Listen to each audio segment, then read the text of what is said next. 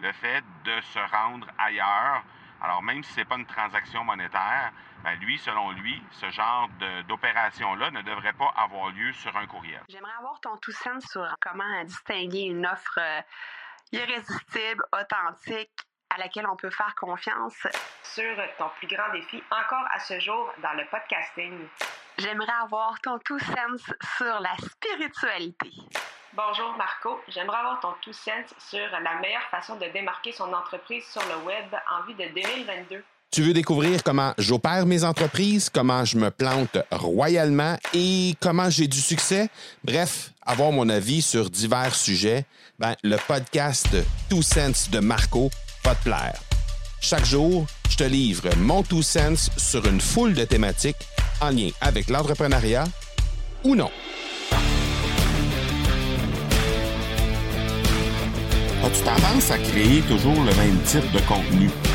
Euh, écouté un podcast hier qui m'a fait réfléchir par rapport à ça. C'est un spécialiste du marketing par courriel aux États-Unis qui, euh, lui, prétendait qu'on devait euh, se servir des, du courriel seulement et uniquement pour créer du lien, créer une connexion avec nos, nos abonnés, avec les gens qui sont sur notre liste courriel et qu'on devait cesser de, d'essayer de vendre quoi que ce soit sur nos courriels. Et quand on dit vendre quoi que ce soit, ben on parle, même si on vend juste un clic, même si on vend juste un endroit où euh, on, on, dirige la personne, euh, par exemple sur un épisode de podcast, sur un article de blog ou n'importe où ailleurs dans l'univers, euh, ben on est en train de demander à la personne de faire quelque chose. Donc on essaie de lui vendre le fait de se rendre ailleurs.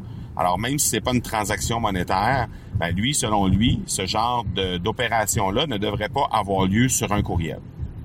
Bon. Euh, j'ai euh, été en résistance une bonne partie de l'épisode de podcast, mais je me suis dit que je l'écouterais jusqu'au bout, simplement parce que je voulais vraiment comprendre le, le vraiment le, le, thinking que cette personne-là avait derrière. Je voulais comprendre le raisonnement, pourquoi euh, il disait que c'était important de ne pas faire autre chose que de créer du lien avec euh, avec les gens euh, en utilisant les courriels. Et puis, ben, en bout de ligne, ce que je me suis rendu compte, en fait, moi, ce que ma perception de la chose, c'est que, ben évidemment, on a plusieurs types de contenus qu'on peut créer. Hein? On peut créer du contenu pour euh, créer du créer de la connexion avec nos, nos, nos, nos, abonnés ou les gens qui nous suivent, les gens de notre réseau.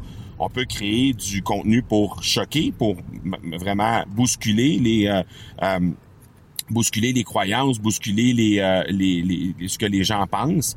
on peut créer du contenu qui va venir vraiment engager les gens, donc qui va les, les, les, amener à faire autre chose. on peut créer du contenu aussi pour enseigner aux gens. Et, et, et, toutes ces toutes ces façons de créer du contenu là pour moi, c'est euh, c'est utile. Donc, on doit créer du contenu, idéalement, à peu près de tous les types de contenu. Alors, j'ai trouvé ça intéressant parce que je pense que c'est une stratégie que je n'utilise pas suffisamment dans mes courriels, celle de simplement créer de la connexion. Mais en même temps, je je peux pas dire que je suis complètement en accord avec ce que la personne a dit. Mais ceci dit, euh, si jamais de ton côté tu crées du contenu et que t'es pas déjà au courant de comment créer euh, du contenu de façon diversifiée pour vraiment avoir euh, vraiment être en mesure de connecter avec tous les types de personnalités, tous les types de personnes qui sont sur ta liste, je pense que tu devrais, tu aurais avantage à vraiment jeter un coup d'œil à, à, à, la façon que tu crées le contenu et peut-être ouvrir tes horizons par rapport à ça. Donc, euh, quatre types de contenu qu'on peut créer. Donc, le contenu de connexion, évidemment, c'est celui dont parlait euh, Bobby dans l'épisode de podcast que, j'ai écouté. Euh, donc, le but, c'est simplement de connecter, d'être un ami, autrement dit, de cette personne-là. Il y a les contenus contradictoires, donc les contenus qu'on va vraiment euh, travailler pour bousculer, pour choquer à l'intérieur de ces euh, contenus-là.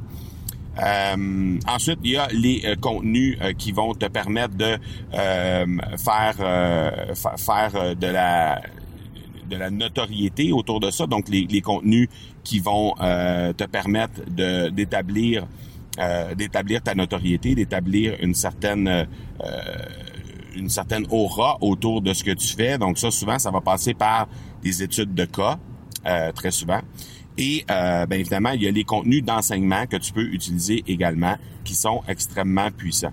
Donc, je pense que de façon spontanée, de façon naturelle, on a tendance à aller vers un, parfois deux types de ces quatre contenus-là, mais euh, on aurait avantage à avoir du contenu qui euh, se diversifie le plus possible en, de façon égale sur l'ensemble de ces quatre façons de créer du contenu-là pour vraiment aller chercher un éventail plus euh, global des gens et aussi les servir de meilleure façon. Donc, euh, juste une petite réflexion, puis euh, c'était l'épisode de podcast d'hier qui m'a amené à réfléchir à ça. Donc, je t'invite à, y jeter un coup d'œil dans ta façon à toi de créer du contenu pour voir s'il n'y aurait pas des façons que tu pourrais vraiment améliorer euh, l'éventail, l'éventail des types de contenu que tu crées pour connecter encore de meilleure façon avec ton audience. Donc voilà pour aujourd'hui. On se parle demain.